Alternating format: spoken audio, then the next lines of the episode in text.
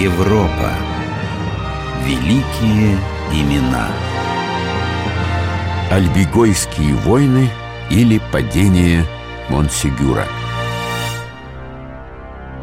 Сегодня наш рассказ об альбигойских войнах или об альбигойском крестовом походе против катаров, который произошел в середине XIII века. Итак, 1 марта 1242 года. Крестовый поход близится к концу. Вскоре падет последний оплот еретиков-катаров в замке Монсигюр. Осаждавшие зачитывают условия сдачи.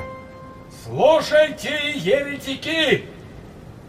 Гарнизону крепости, учитывая геройское сопротивление, мы разрешим уйти без ущерба для их чести, но с условием они должны покаяться в своих грехах и отречься от ереси катаров. Сделав это, они подвергнутся лишь легким наказаниям. Прочие обитатели крепости – также должны покаяться перед отцами-инквизиторами и отречься от ереси. Если они не отрекутся и не покаются, то будут преданы немедленной казни на костре. Мы даем вам на раздумья 15 дней, начиная с этого часа. После этого срока мы всех объявим еретиками и сожжем на костре. Вы слышали? Они говорят, если мы не успеем сдаться и покаяться, то нас сожгут. Разве вам не страшно? Сынок, у нас в запасе две недели, а это, уверяю тебя, целая вечность. Не стоит бояться прежде времени. Но почему эти французы так ненавидят нас, жителей Прованса? Да потому что шесть лет назад папа Иннокентий Третий сказал им, что мы хуже сарацин и послал их в крестовый поход на наши земли. Папа вообще не любит людей. Он, как мне рассказывали, говорил Что в сущности такое человек? Горсть праха Из праха он был сотворен, прахом и рассыплется а, Да, но расскажите мне об этих еретиках-катарах Что они такое? Они уверены, что являются единственной христианской церковью такой, какой она была еще при святых апостолах. А что же мы? Католическая церковь? Церковь Рима они называют синагогой сатаны. Говорят, что папство стремится к богатству и политической власти, а это является свидетельством приверженности нашей церкви князю мира сего. Достаточно. Что-то в этом духе я и предполагал. Будучи сами поклонниками сатаны, они упрекают нас в этом грехе. Старый прием. И граф Тулузк и Раймунд не может заткнуть им рты. Отправляйтесь в Тулузу и напомните графу о его обещании расправиться с еретиками. Ваше святейшество, но граф полновластный хозяин в своих владениях Ему могут не понравиться мои требования Полновластный хозяин в любых владениях Только Господь Бог Пригрозите ему отлучением и не стесняйтесь в выражениях Пусть знает свое место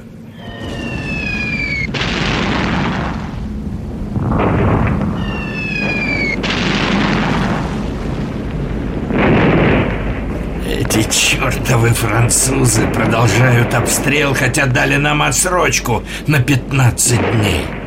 Что с них взять? С католиков? А что было дальше?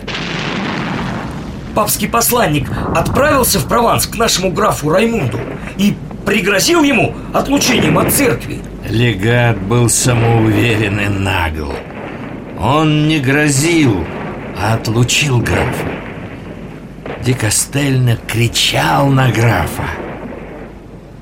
Граф Раймунд, я объявляю тебя клятва преступником. Гнев Божий да разразится над тобой. Я отлучаю тебя от церкви. На всех землях твоих отныне объявлен интердикт. С этого дня ты враг Бога и людей. Подданные твои освобождены от присяги. И тот, кто свергает тебя, поступит справедливо, очистив престол, опозоренный еретиком. Повесить негодяя! Раймунд! Именем святого посланничества моего я запрещаю всякому поднимать руку на помазанника Господня! Еще никогда и никто так не унижал графа перед его подданными. Раймунд пришел в бешенство, а гнев, как известно, худший из советников. Что же он сделал? Он приказал зарезать легата, когда тот сядет в лодку, чтобы его переправили через реку. Все гребцы были переодетыми дворянами, и, само собой, они были катарами. Когда Дикостельно занес ногу, чтобы ступить на борт, один из них ловким ударом в сердце поразил легата. Когда папе Иннокентию донесли об убийстве его легата, он решил стереть с лица земли не только убийц, не только нас, еретиков, но и весь наш край. Мы приказываем епископам объявить отпущение грехов всем, кто вдохновлен ревностью к вере католической или местью за кровь праведника, а также и тем, кто вооружится на зачумленных, нападающих на веру и истину. Вот так весь наш Прованс был отдан французским баронам на разграбление. Начался Альбигойский крестовый поход. Крестоносцев вел на нас это рыжее бестие Симон де Монфор. Он не знал слов великодушие, пощада. Целые города были по его приказу вырезаны, сотни мужчин и женщин брошены в костер. Крестоносцы убивали с наслаждением, смеясь.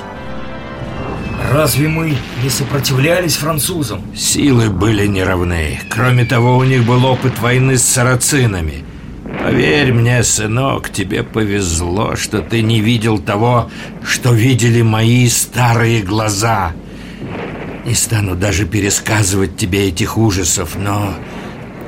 Эта резня породила новые насилия уже с нашей стороны. Недавно к нам в Авиньон прибыл инквизитор в сопровождении монахов. Он был отнюдь не ангел. Многих отправил на костер. Наши дворяне забрались к ним ночью и всех монахов вырезали. И тем самым они спасли от костра много невинных провансальцев. Монахи были безоружны. Они не могли оказать сопротивление. Они пели Тебя, Господи, хвалим и падали под ударами ножей и топоров. И каждый раз, когда один из них испускал дух убийцы, приговаривали «Очень хорошо, теперь вы будете счастливы». Так вы что же, жалеете наших врагов? Сочувствуете им? Может быть. Кстати, срок сдачи скоро кончается. ты еще успеешь покаяться в своих грехах и будешь отпущен католиками на свободу. А вы? А я... Я взойду на костер. Хвала Господу от нашего Монсигюра до небес рукой подать. Одно мгновение, и вот я уже стою перед Богом. Моя бабка была из катаров. А сам я, как истинный провансалец, сочувствую добрым людям, но еще не удостоился чести стать одним из них. Это нетрудно устроить, ведь с нами глава церкви добрых людей Бертран Марти. Ты можешь получить у него консолатум. А, а что это? В переводе с латыни это утешение. Это посвящение в Катары. Если ты не передумал, поспешим к епископу. Совершенный, я привел к тебе... Не надо лишних слов, старый солдат. У нас мало времени. Скажи мне, юноша, желаешь ли ты добровольно принять нашу веру? Да, я делаю это добровольно. Да благословит тебя Бог. Господин, молитесь Богу за меня, грешного, чтобы Он привел меня к доброй кончине. Да благословит тебя Бог и сделает тебя хорошим христианином и приведет тебя к доброму концу. О дальнейших событиях написал капеллан графов Тулузских, историк альпигойских войн Гильом Пью и Лоранский. Нераскаявшихся выгнали из замка, как стадо животных. Еретики были скованы цепью, их безжалостно тащили по крутому склону к месту, где был приготовлен костер. Из колев и соломы соорудили палисад, чтобы отгородить место костра. Внутрь снесли множество вязанок хвороста и соломы. Больных и раненых бросили на охапки хвороста. Пламя вспыхнуло, и палачи отпрянули от костра, уберегаясь от дыма и жара. Не любите мира и того, что в мире. Мир проходит, а исполняющий волю Бога пребывает вовек. Я не слышу, о чем он говорит. Как же больно! А вы говорили, что боли не будет. Потерпи. После минут боли будет блаженство вечной жизни.